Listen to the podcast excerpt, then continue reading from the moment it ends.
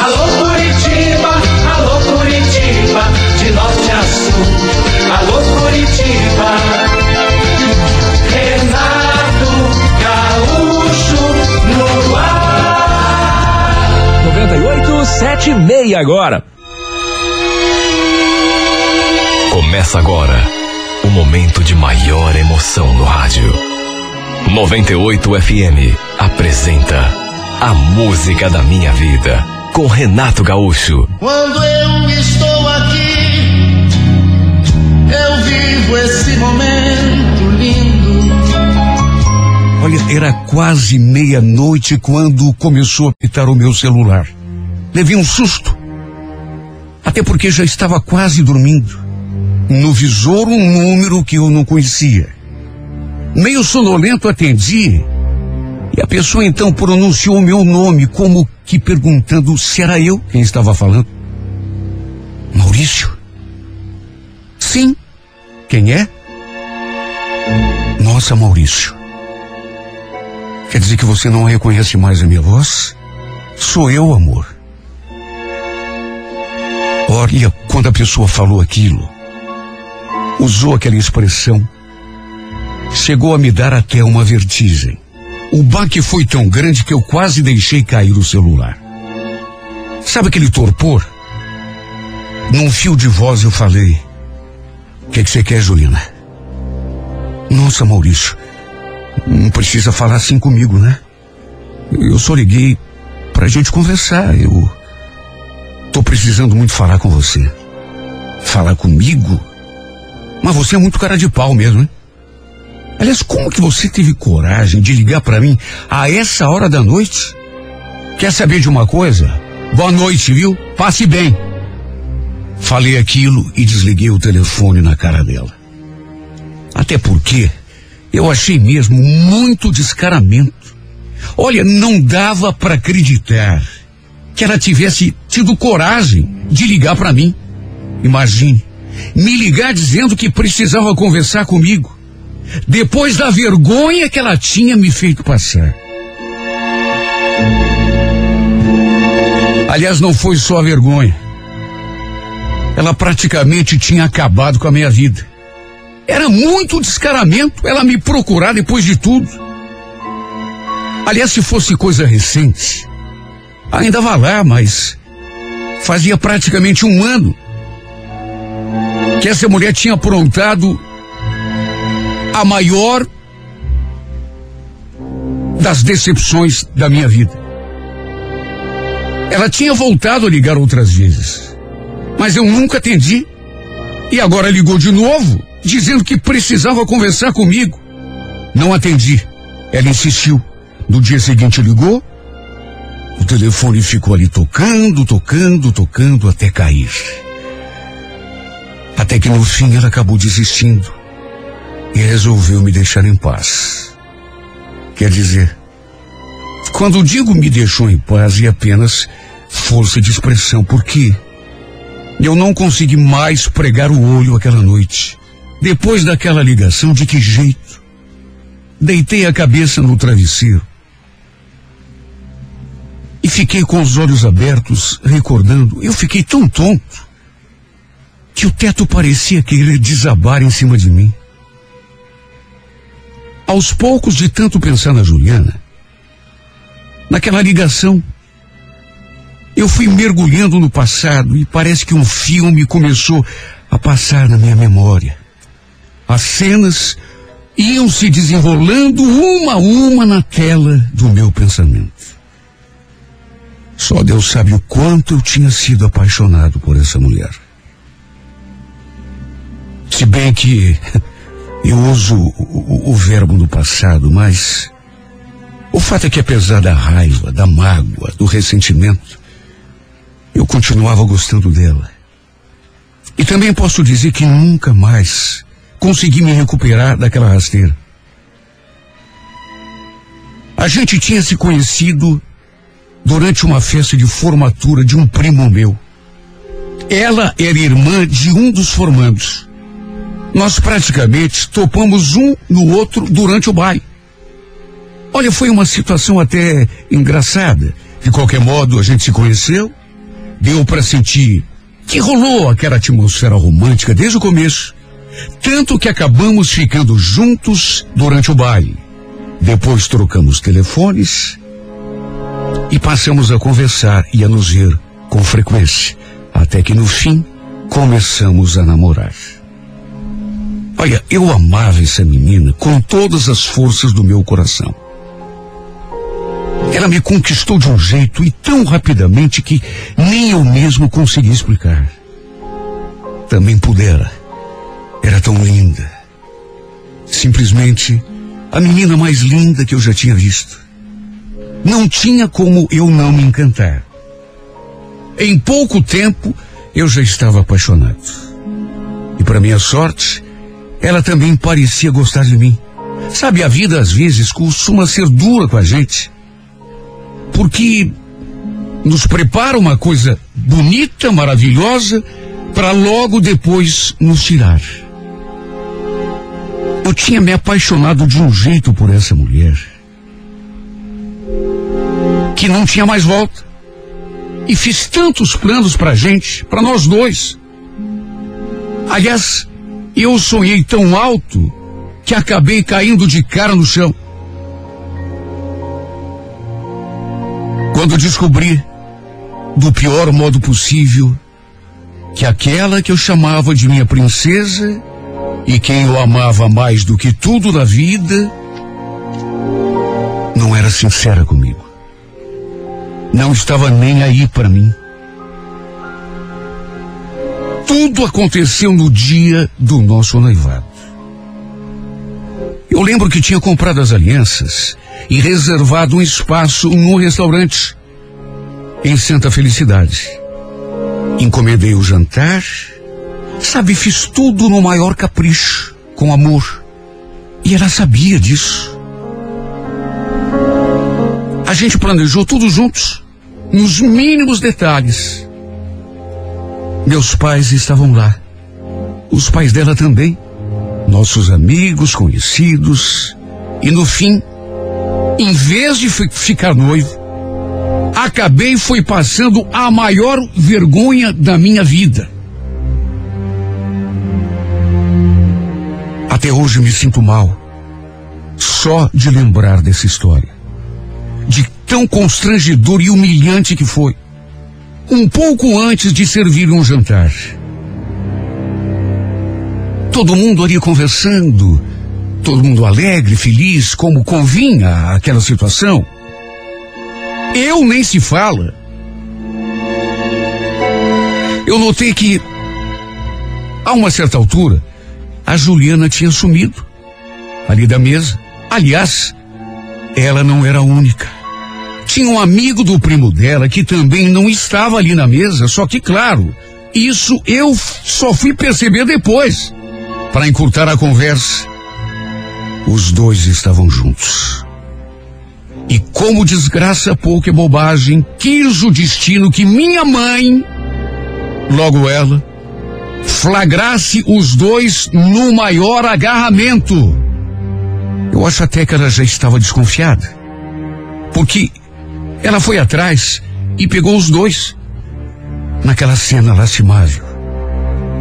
Não gosto nem de lembrar. Porque minha mãe foi atrás, como que sabendo onde os dois estavam, já falando alto e já me chamando de trouxa, falando um monte de coisas da Juliana e isso na frente de todo mundo. Eu ali feito um pateta, sem entender nada. Para resumir, não teve noivado, não teve jantar, não teve troca de alianças, não teve comemoração, não teve nada. Ou por outra, teve barraco, confusão. O desgraçado causador daquele tumulto todo acabou indo embora de fininho, já prevendo a confusão que iria dar. Fugiu o covarde. Minha mãe ficou revoltada. Claro que tomou as minhas dores enquanto eu fiquei com a maior cara de tacho do mundo na frente dos convidados. Os pais dela também, os outros parentes. Todo mundo ficou ali morrendo de vergonha, até porque, vamos convir, foi um papelão. Minha ficha custou a cair. Eu demorei a entender o que estava acontecendo, mesmo que estivesse claro.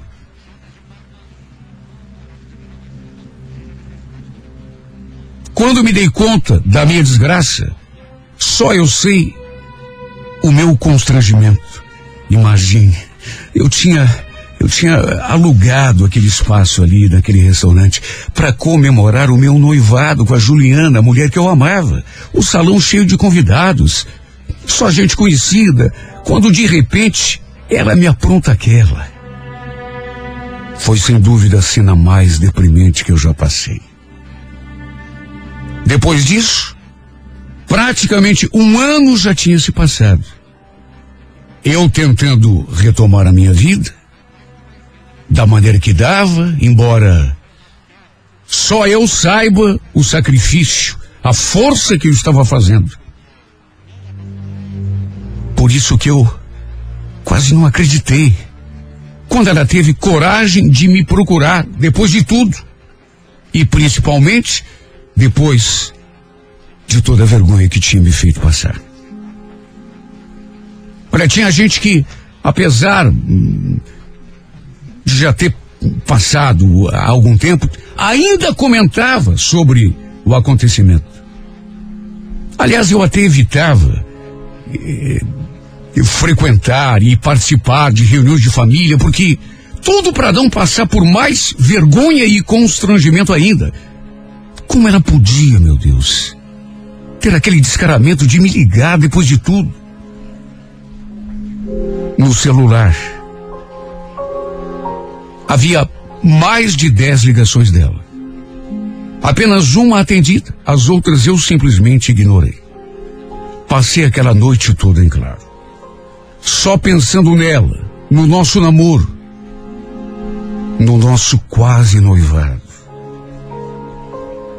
Na vergonha que eu tinha passado e, sobretudo, no sofrimento que tinham sido aqueles meses depois daquela cena. Não consegui mais pregar o olho, só que, claro, apesar da raiva, da mágoa, também não consegui parar de pensar no que ela podia estar querendo comigo. Ainda mais para me ligar aquela hora da noite, praticamente de madrugada. Eu estaria mentindo se dissesse que não fiquei me perguntando. Para minha surpresa, ela me ligou novamente na manhã do dia seguinte. Porém, mais uma vez eu me fiz de durão, não quis atender. Na verdade, querer eu até queria. Só que depois do que ela tinha feito, sei lá, eu acho que. Eu acho que a, a falta de vergonha, ela chega até um, um, certo lugar e acaba. Chega uma hora que você puxa um restinho de amor próprio, sei lá de onde. Eu achei que devia ter um pingo de dignidade, pelo menos, e nunca mais olhar na cara dessa mulher. O problema foi que ela acabou aparecendo lá no meu trabalho. Eu continuava trabalhando no mesmo lugar, de modo que ela sabia onde me encontrar. E apareceu com, assim, de um jeito, sabe, com um semblante que. Olha, me deu até uma moleza no corpo todo quando eu fui saindo assim, pra rua, no intervalo do almoço e dei de cara com ela. Meu corpo todo tremeu. É como eu já disse, apesar do ressentimento, da raiva, da mágoa, não dava para esconder. Apesar de tudo, eu ainda amava essa mulher. Ela continuava tendo poder sobre mim. Desde aquela palhaçada, desde o nosso quase noivado, que a gente não se via, nem se falava. Sabe, não dá para negar que eu senti o baque, e não foi pouco. Sabe, chegou a dar um nó, assim, um aperto no coração. Ela estava tão linda. Com a expressão abatida, é verdade, mas linda, linda, linda. do jeito que eu me lembrava. Já se aproximou dizendo que eu não fugisse, que ela precisava conversar e era um assunto sério, que eu precisava ouvi-la, que era coisa importante. Continuei me fazendo de durão. Olha, eu agora eu não tenho tempo, viu? Você me desculpe, mas eu preciso almoçar, preciso. Eu só queria te pedir perdão, Maurício, por favor. Será que é tão difícil assim você parar dois minutos e me escutar? Eu sei que eu te fiz sofrer. Sei que você não merecia, só que acredite em mim. Eu tô tão arrependida. Desde aquela maldita noite que eu não tenho paz. Que eu só penso em conversar com você e te pedir perdão assim, olhando nos seus olhos. Perdão? Juliana, você, você tem noção do que você. Que perdão, Juliana? Que perdão? Tem coisa que não dá para perdoar. Olha, você me, me dá licença, eu, eu, eu preciso ir, Maurício. Por favor. Espera, me escuta, é sério, eu. Eu tô tão arrependida. Olha, se você quiser. Eu me ponho de joelhos aqui no chão para te pedir perdão. Por favor, me escuta. O que eu tenho para te falar não é brincadeira, é sério. Olha, fosse o que fosse, eu simplesmente não queria ouvir. Quer dizer, querer, eu até queria, mas sabe quando a mágoa, ou a raiva fala mais alto? Como ela ficou ali insistindo, chegou uma hora que eu comecei a, a desabafar. Você não vale nada. Sabe? E tem a cara de pau de ainda vir aqui me pedir perdão. Que perdão, Juliana? Eu quero que você suma. Viu? Tudo que tinha ficado aqui na garganta engasgado. Parece que saiu assim. Sabe, de uma hora para outra, eu despejei em cima dela, sem dó, sem piedade. Eu fiquei tão nervoso, tão fora de mim que comecei a, a xingar e xingar em voz alta, no calor da discussão. Chamei essa mulher de tanta coisa, até de vadia. Claro que depois me arrependi, mas aí já tinha falado. Tem coisas que a gente diz assim sem pensar, só para desabafar, no calor da emoção. Principalmente quando aquilo fica engasgado na garganta da gente durante muito tempo.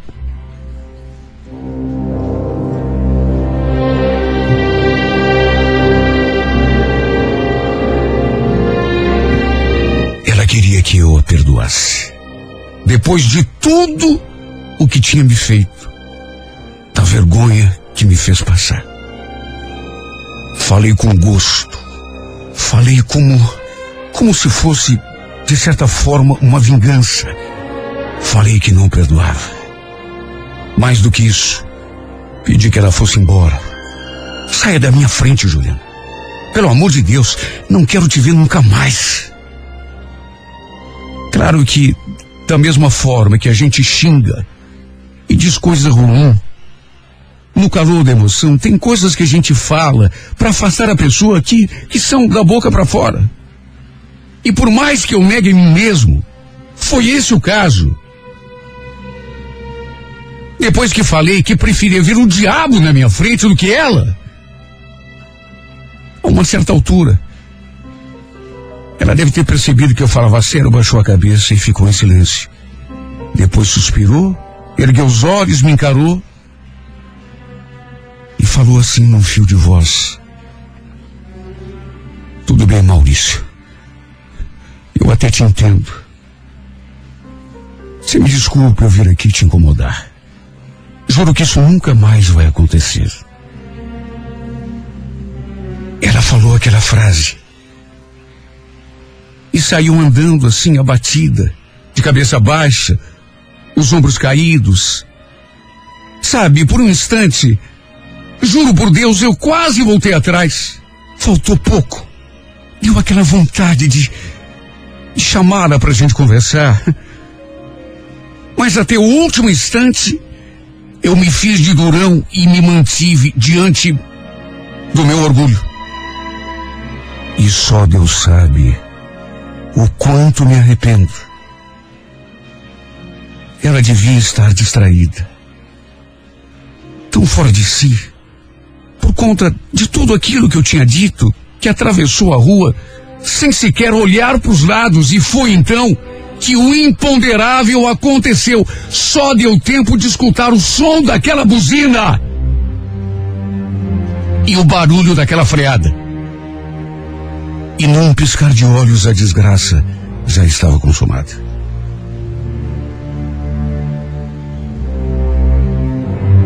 A Juliana foi atropelada diante de mim a menos de 20 metros. Menos de 20 metros de distância. Um outro carro bateu naquele que atropelou, de tão rápido que foi. E o pior de tudo é que foi morte instantânea. Chamaram até o socorro, mas nada mais pôde ser feito para salvá-la. A vida dela foi ceifada bem ali, diante dos meus olhos. Ninguém queria imaginar como eu me senti. Meu Deus, ela tinha me procurado para pedir perdão. E eu, movido pelo orgulho, pela mágoa, praticamente a escorracei. Cheguei a dizer que preferia ver o diabo do que ela diante de mim. No fundo, não era o que eu queria ter dito. Até porque, por mais que eu negasse em mim mesmo, eu ainda gostava dela. Apesar de tudo. Só isso já era motivo para eu cair em depressão o resto da minha vida. Imagine. Neguei a ela o meu perdão. E em seguida, a vi morrer diante de mim. Não houve tempo para nada. Foi assim, numa fração de segundo. Ela foi atropelada e se foi.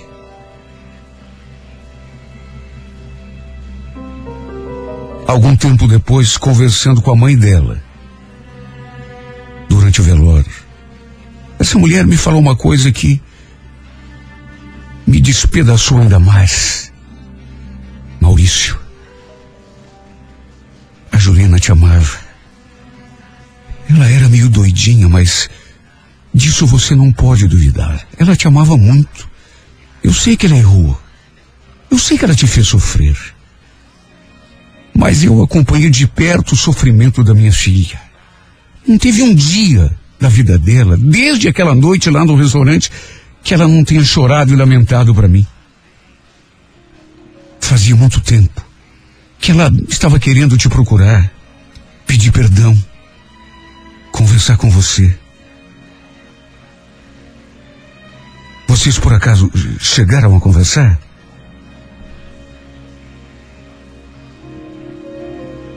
Ah, meu Deus. Como foi duro ouvir todas aquelas coisas da boca da mãe da Juliana. Aquilo encheu ainda mais meu coração de remorso.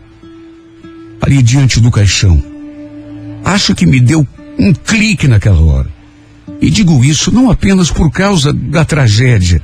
Foi uma constatação mesmo. Eu me dei conta. Meu Deus, quem não erra nessa vida? Quem nunca se decepcionou com alguém?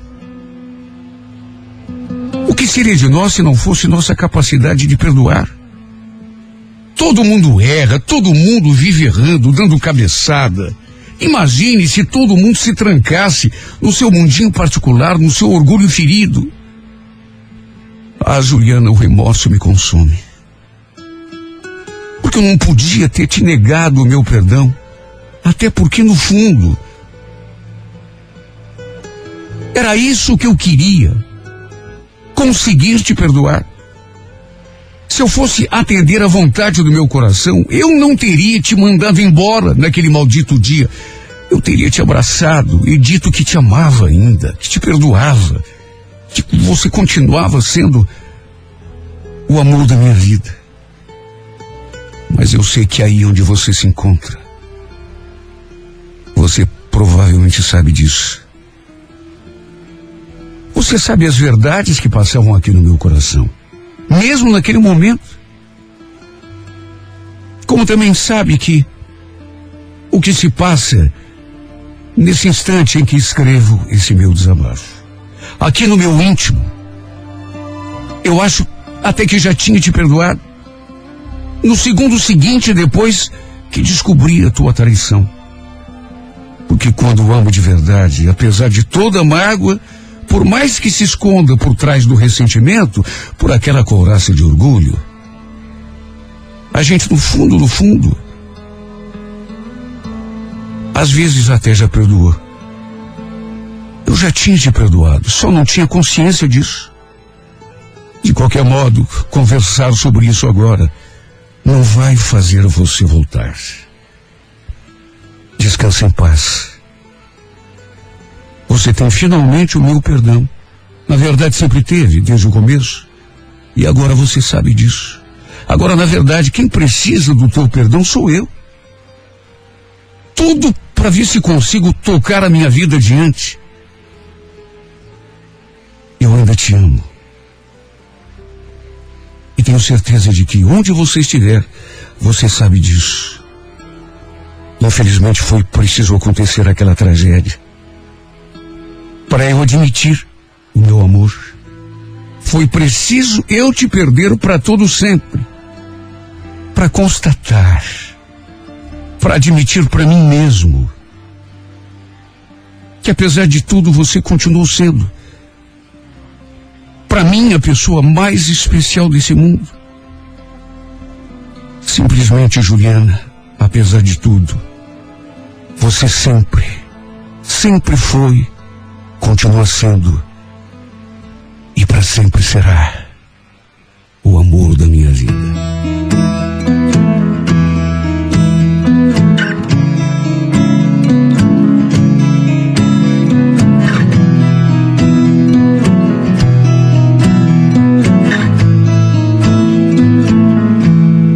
Loving can hurt.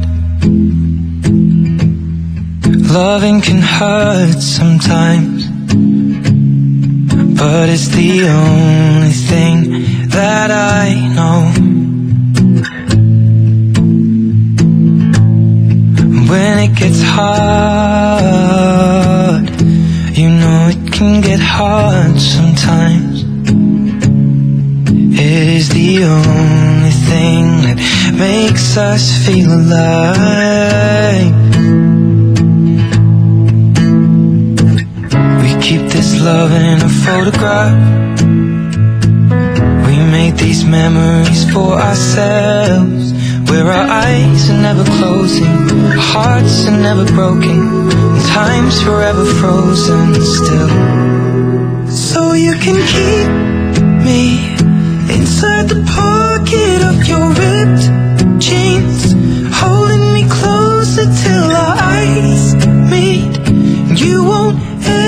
be alone. Wait for me to come home. Loving can heal. Loving can mend your soul.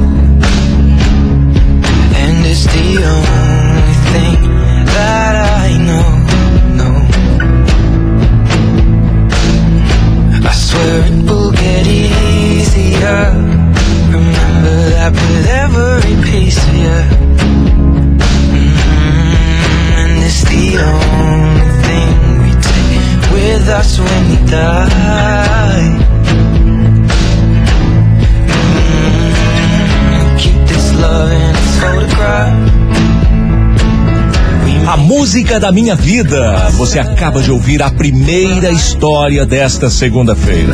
A segunda história vai ao ar às oito e meia da manhã, como todos os dias acontece. São sempre duas histórias.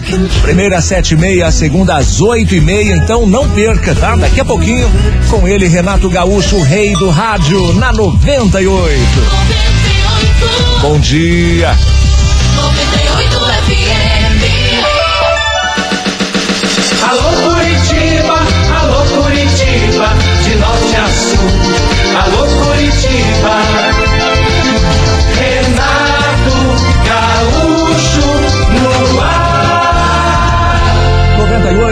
e 31. Começa agora o momento de maior emoção no rádio. 98 FM apresenta A Música da Minha Vida com Renato Gaúcho. Quando eu estou aqui eu vivo esse momento lindo. Minha mulher e o filho dela tinham passado a semana toda na casa da mãe dela em Irati. Eles foram no sábado, de manhã, ficaram o final de semana. Eu, inclusive, pensei que fossem voltar naquele final de semana mesmo. Mas aí esticaram mais alguns dias e, no fim, só voltaram domingo à noite da semana seguinte. Eu fiquei morrendo de saudades. A gente chegou a brigar por telefone quando ela falou que ia ficar mais uns dias. Só que no fim fazer o quê? Era a mãe dela. O pior é que a minha sogra, ela não ia muito com a minha cara, porque na cabeça dela, eu era o responsável pelo fim do primeiro casamento da Daniela. Não fui. Juro que não foi. O casamento dela, nessa, nessas alturas, já estava em crise. Quase acabado quando a gente se conheceu e começou a se aproximar. Ele iria se separar do Fábio de qualquer jeito, pelo menos era isso o que a própria Daniele me falava. Só que na cabeça da velha, eu era o culpado. E além de não gostar de mim, ela se derretia toda pro ex-marido da minha mulher, sem contar que também fazia a cabeça dela contra mim. Olha, se dependesse da minha sogra, a Daniele jamais teria se separado para ficar comigo, principalmente porque eles tinham um filho pequeno juntos. O Matheus tinha só cinco anos, se bem que eu também não estava nem aí se ela gostava ou não gostava de mim. O que importava era o sentimento da Daniele, só isso e nada mais. Aquela coisa, né? Querendo ou não, a mãe dela ia ter de me engolir. Lembro que eu estava em casa vendo televisão quando eles entraram pela porta. A Daniele com uma mala de roupa na mão, uma sacola com não sei o, que na, na outra, e o menino segurando um carrinho. Eu estava um pouco bravo, estava meio zangado, meio chateado por ele eh, ter ficado tanto tempo fora de casa. Já tínhamos brigado por telefone, eu e ela, quando consegui falar com ela pela última vez, mas quando a vi ali entrando pela porta, senti aquele alívio e fui correndo abraçá-la e beijá-la. Eles tomaram um banho, enquanto isso fui para a cozinha preparar alguma coisa para a gente comer. E o menino não largava daquele carrinho. Era um brinquedo bonito, assim todo estiloso. Devia ter custado uma nota. Tanto que eu até comentei com a Daniele, puxa que carrinho bonito. Foi a tua mãe que comprou para ele? Ela respondeu no bate-pronto, foi. Só que quando ela estava falando e respondendo, mais ou menos ao mesmo tempo, o menino também falou. Sabe quando a pessoa fala junto? Foi o meu pai que comprou. Olha, eu escutei aquilo e já tive um sobressalto. Eu tinha perguntado para Daniele se tinha sido a avó do menino quem tinha dado aquele carrinho é, pro filho dela.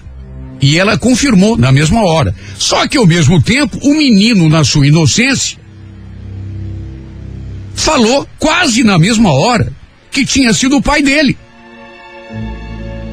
Eu naturalmente fiquei olhando para ela, à espera de uma explicação, mas ela nem tchum. Fingiu que não tinha acontecido nada. Eu então insisti, desta vez perguntando para ele: Foi o teu pai que te deu esse carrinho, Matheus? Na inocência do menino, ele respondeu, confirmou, no mesmo instante, que tinha sido sim, o pai dele quem tinha dado aquele carrinho para ele. Nesse ponto, a Daniele já se intrometeu. Falou que o Matheus devia estar com sono, e já foi levantando o menino da. Sabe quando a pessoa quer disfarçar? Quer desconversar? Menino não estava com sono coisa nenhuma. Pelo contrário, estava ali bem acordado brincando. Eu vi que ela ficou toda nervosa. Pegou o menino do colo e simplesmente o carregou, quase o forçou para ir lá pro quarto. Ficou lá com ele durante algum tempo e nem voltou para terminar o jantar. Simplesmente foi escovar os dentes e já foi para o nosso quarto. Eu senti que ela não queria terminar aquela conversa. E se não queria, é porque alguma coisa tinha naquela história. Fiquei ali me remoendo. Será que aquele infeliz do ex-marido dela tinha passado o final de semana também lá em Irati? Olha, só de pensar nisso, eu já sentia aquele gelo na espinha. Eu não topava com o cara. Não gostava dele. Aliás, era o, o, o, um sentimento assim recíproco, porque ele também não, não gostava de mim. A gente já tinha até batido boca algumas vezes, ali mesmo, no portão de casa, quando ele aparecia para pegar o moleque. E tudo começou porque um dia ele insinuou que apesar de estarem separados, apesar da Daniele agora estar comigo, eles ainda tinham, digamos assim, uma ligação. Sabe, o cara me falou isso na maior cara dura. Ela naturalmente depois negou. Só que eu fiquei com aquela coisa assim na cabeça. Sabe quando você fica com a pulga atrás da orelha? Eu confiava na minha mulher, sabia que ela jamais seria capaz de, de voltar a se envolver com aquele cara, até porque. Sabe, só que mesmo assim. Sabe quando a pessoa joga aquele veneno assim, você fica. Enfim, o fato é que eu não suportava nem ouvir o nome daquele cara. Eu ainda tentei conversar com ela sobre isso, saber direitinho daquela história do menino que ele tinha contado. Só que ela não quis nem conversar. Falou que estava cansada, eh, que era para eu desligar a luz de dormir. Olha, chegou a ficar irritada comigo quando eu insisti. Olha, ninguém pode imaginar o jeito como eu fiquei preocupado. Aquela noite, por exemplo, eu custei a dormir. Fiquei com aquela aquela história na cabeça, o menino dizendo uma coisa completamente diferente. Ela dizendo que tinha sido a mãe dela, o menino dizendo que não, que tinha sido o pai. Eu fiquei ali imaginando tanta coisa. No dia seguinte, ainda tentei conversar com o moleque sobre aquilo que ele tinha dito, ver se ele contava mais alguma coisa, só que ele ficou quieto, assim meio retraído. Logo imaginei que Daniele devia ter enchido a cabecinha do moleque para não falar comigo. Só isso para explicar. Enfim, querendo ou não, ficou dito pelo não dito. Minha mulher continuou insistindo que o carrinho tinha sido dado pela avó, pela mãe dela, e não pelo pai do menino. Olha, eu fingi que acreditava, até porque não queria brigar. Só que não sei, eu eu fiquei com aquilo assim na cabeça. É aquela história, né? Criança não mente. Criança tem uma ingenuidade que não permite fazer isso. Não é como adulto que se cerca de mentira e de desculpa para encobrir alguma coisa. E o menino falou assim de um jeito tão natural que tinha sido o pai quem havia lhe dado aquele carrinho que mesmo assim, tentei botar uma pedra em cima. Não toquei mais no assunto, mas esquecer não tinha como. O fato é que eu gostava tanto da minha mulher, era tão apaixonado por ela, que aquilo eh, me despertava uma certa insegurança. A gente tinha se conhecido enquanto ela ainda estava casada. Só que, segundo ela mesma me contava, o casamento deles, dos dois, dela e do ex-marido, já estava próximo do fim.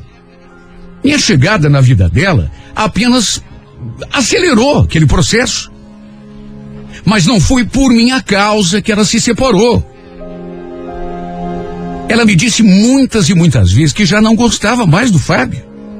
Era apenas o menino, o filho que os dois tinham junto que prendia o, o, o casal. Tudo entre nós aconteceu de um modo assim muito rápido. Fazia só dez meses que estávamos juntos. A gente se conheceu e foi assim uma paixão tão fulminante que em menos de quatro meses ela já tinha largado do marido, saído de casa com o filho e vindo morar comigo. Ele, claro, nunca aceitou. E qual homem numa situação dessa que vai aceitar? Não tem como, né? Não tem como. Até porque dava para ver que ele ainda gostava dela. Ele sempre usou o filho dos dois para para sabe, para interferir. Sempre colocava o menino no meio. Inclusive nas tentativas e foram várias que ele fez de convencê-la a voltar para casa. No começo, até chantagem ele fazia. Falava que ia entrar na justiça para ficar com a guarda do menino, se ela não voltasse para ele, que não ia permitir que outro homem criasse o filho dele, enfim. Depois, quando viu que aquela coisa de chantagem não ia surtir efeito, até porque a Daniele sabia dos direitos dela, né, ele mudou de tática.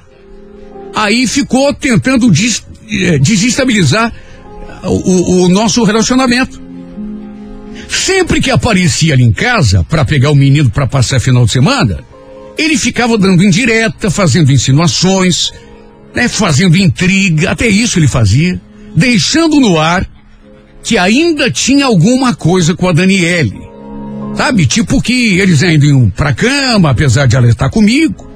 Olha, eu ficava fulo da vida. Cobrava a minha mulher só que ela sempre respondia a mesma coisa. Ô Luciano, larga mão de ser bobo. Você não tá vendo que isso é para te provocar? E ele tá conseguindo o que ele quer. Quer jogar a gente um contra o outro. Você vai entrar no joguinho dele? Ara, por favor, né? Sabe, de tanto ela falar isso, eu comecei a achar que ela tinha razão. E passei a. a não ligar, fazer ouvido de mercador. Ele aparecia para pegar o moleque, falava lá uma bobagem aqui, fazia uma insinuação ali, mas eu nem tinha um. Tudo que ele falava entrava por um ouvido e saía pelo outro. Só que no final de semana seguinte, aconteceu uma situação que, sabe, no sábado ele apareceu para pegar o menino. Lembra que eu estava ali fora, dando um trato na grama, no jardim? Ele não entrava em casa. Geralmente ficava no portão, lá fora, né? Esperando o Mateus. Olha, eu nem olhei para a cara do sujeito. Só que quando o menino apareceu, ele já foi falando assim como querendo me provocar.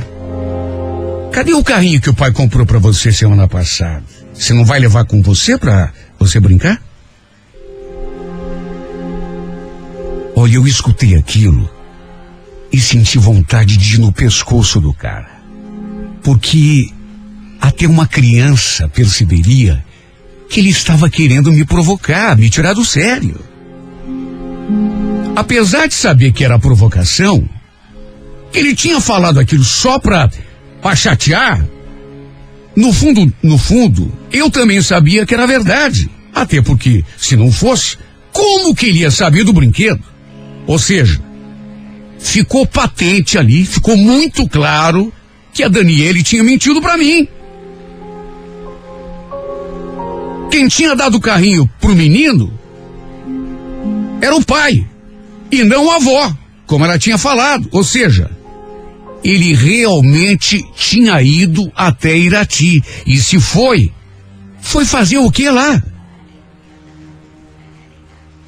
Mesmo assim, na hora ainda me ocorreu aquele pensamento. E de repente, é, sei lá, ela não fez por mal. Escondeu aquilo de mim pra gente não brigar.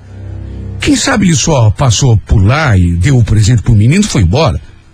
Cheguei a respirar fundo para não engrossar com o desgraçado. Mas só Deus sabe a força que eu fiz. O problema foi que não foi só isso. Se fosse só isso, se parasse por aí, tudo bem, daria para relevar. Só que dali a pouco, o desgraçado falou outra coisa que aí sim me tirou do sério. E aí, filho, você gostou de passar aquela semana lá na chácara com teu pai e a tua mãe? Tava gostoso, né? Olha, eu adorei passar a semana inteirinha com a minha família. Quando der, a gente vai de novo, tá bom? Olha que cara desgraçado. Olha que cara infeliz. que vontade de arrebentar a cara dele, mas arrebentar tudo que é dente que ele tinha na boca. Olha, chegou, chegou a me dar um choque no corpo. Sabe, me deu aquela coisa ruim assim, e eu fiz de tudo para me segurar. Me, chegou a me dar uma tontura de vontade de pegar o cara pelo pescoço e matar. Eu fiquei ali só escutando ele falando a minha família. E sabe quando a pessoa dá ênfase àquela palavra? Ele falou minha fa mas enchendo a boca. Enchendo a boca. Minha família. Como se estivesse me dando um recado. Olha, eu me segurei o que pude. Mas chegou uma hora que eu percebi que se continuasse forçando, eu ia ter um piripaque, ia me dar um ataque do coração. Eu não ia aguentar. Era muita provocação. Um desgraçado, ele, ele conseguiu me tirar do sério. Resultado. Respirei fundo e fui até o portão tirar a história limpa. Escuta, meu chapo, o que foi que você falou aí? Que história é essa de final de semana em chácara? Ele respondeu assim em tom de deboche. Sabe quando a pessoa está esperando? Ele fez a provocação e percebeu que tinha feito efeito, com o perdão do trocadilho. Ele fez a provocação e ficou só esperando, só armando, e eu caí. Ué, a Daniela não te contou? Hum. A gente passou o final de semana lá em Irati, na casa dos meus sogros. Depois a gente foi numa chácara lá de uns conhecidos meus, ali em Porto Amazonas. Olha que delícia de lugar, viu? Você precisava conhecer.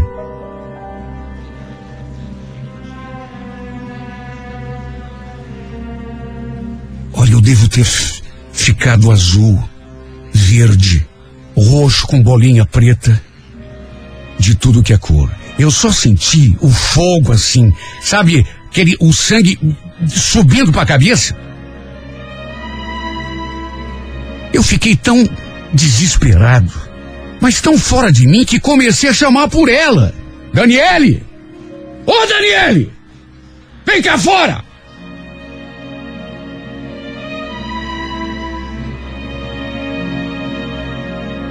Tinha me dito que havia passado todos aqueles dias na casa da mãe, em Irati. Só que agora vinha aquele sujeito horroroso, aquele desgraçado, aquele infame, falar que eles tinham ido a outra chácara em Porto Amazonas. Eu e a minha família, ainda fiz questão de frisar. Olha que raiva, olha que raiva, olha que vontade de matar, que vontade de estrangular aquele cara. E até de bater nela também, ela tinha mentido para mim. Ela já tinha mentido sobre o brinquedo. Ela já tinha me garantido que tinha sido a mãe dela quem tinha dado o brinquedo pro moleque e não era. Tanto que ele mesmo fez questão de deixar claro que o brinquedo tinha sido comprado e dado por ele. E agora mais aquela. Agora mais aquela. Ela não tinha ficado todos aqueles dias lá na casa da mãe. Não! Tinha ido junto com o ex-marido e o filho para outra chácara de um conhecido dele.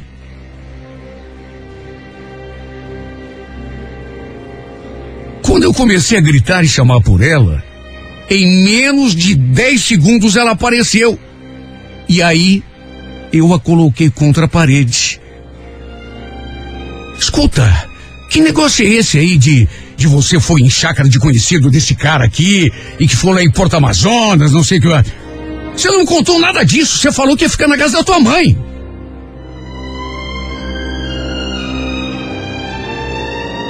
Olha, eu fiquei louco da vida.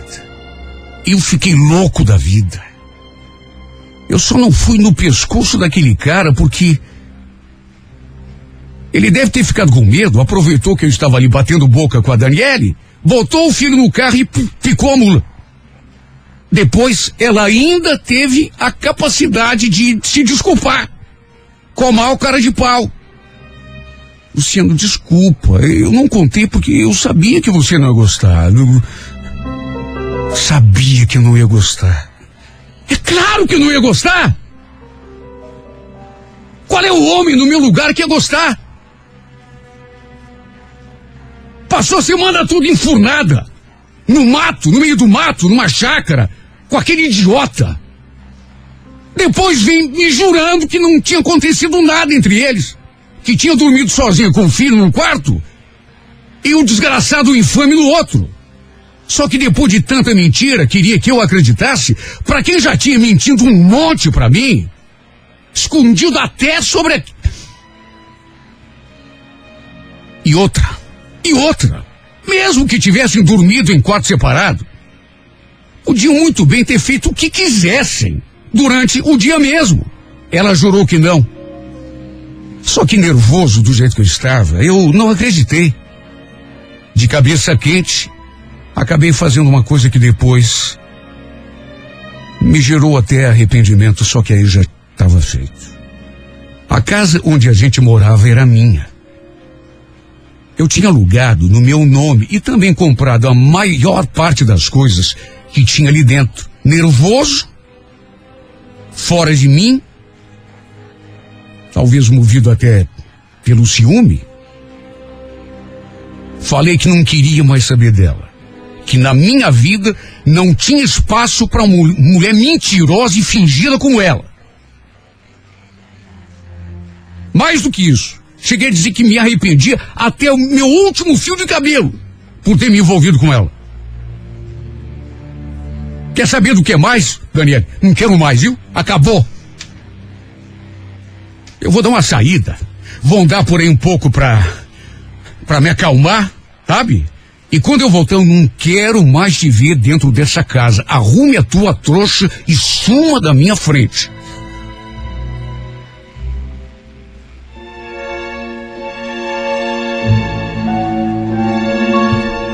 Ela ainda tentou conversar, tentou argumentar, só que eu estava nervoso demais, a ponto de explodir. E nada do que ela disse foi capaz de reverter a situação e me fazer voltar atrás. Só que eu não imaginava que ela fosse fazer justamente aquilo que eu tinha pedido. Juro que não. Tanto que eu andei alguns quarteirões e repito, o arrependimento não demorou a bater, até porque sozinho a gente consegue pensar melhor. O problema é que no que voltei para casa para ver se se a gente ainda tinha chance conversando com mais calma, ela já estava no quarto arrumando as coisas dela e do menino e dessa vez quem não quis conversar foi ela. Aí foi a vez dela me jogar um monte de coisa na cara. Coisas que, juro por Deus, eu nem me se ouvi. Tipo que eh, a mãe dela é que tinha razão, que, que, que ela não devia ter trocado o ex-marido por mim. Sabe, eu ainda cheguei a me humilhar de todas as formas, pedindo que ela não fosse embora, que ela pensasse melhor. Eu tirava as roupas da sacola, onde ela estava empilhando ali, as, e ela botava de novo. E me mandava sair do quarto. Olha, foi a cena mais patética e lamentável que eu já passei. Até que no fim, ainda saí como culpado, como vilão.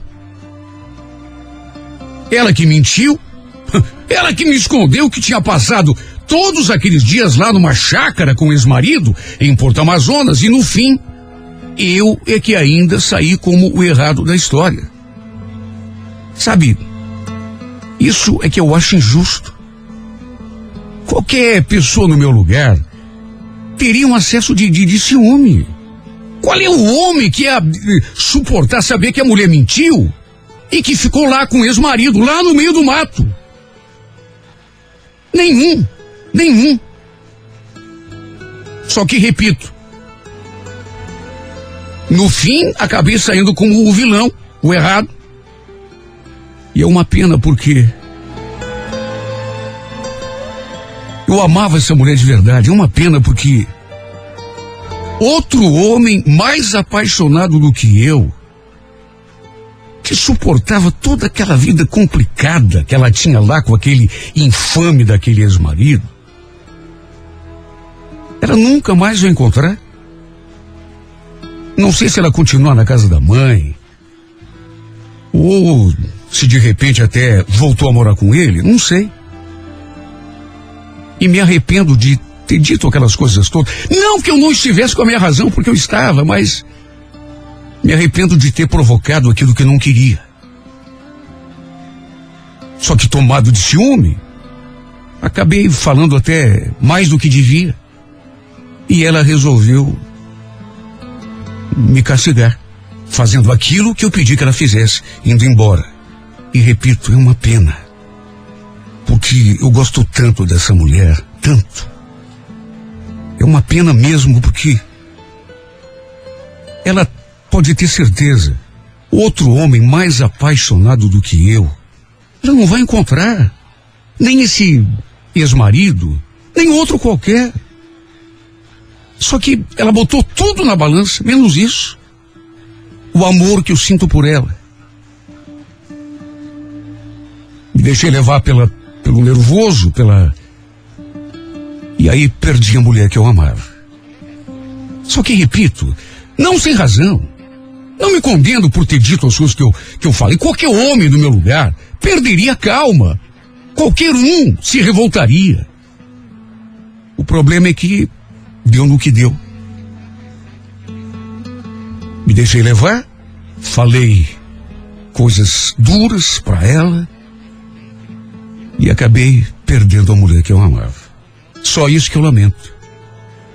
Perdi a mulher que eu amava. De tanto fazer força para segurar, de tanto fazer força para para não perder, de tanto eh, tentar evitar que, que ela se fosse de mim. Meu Deus, eu consegui justamente o contrário.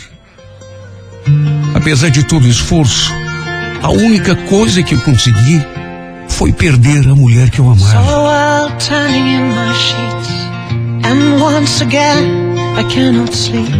Walk out the door and up the street. Look at the stars beneath my feet. Remember rights that I did wrong. So here I go.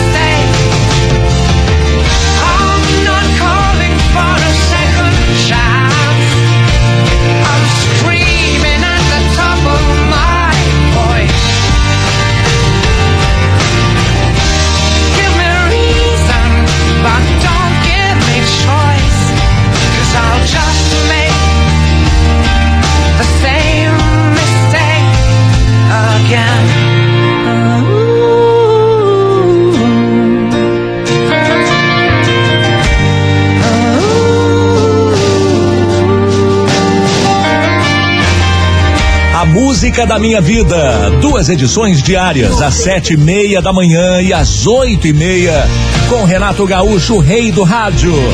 Amanhã tem mais. Não perca a música da minha vida na 98 FM.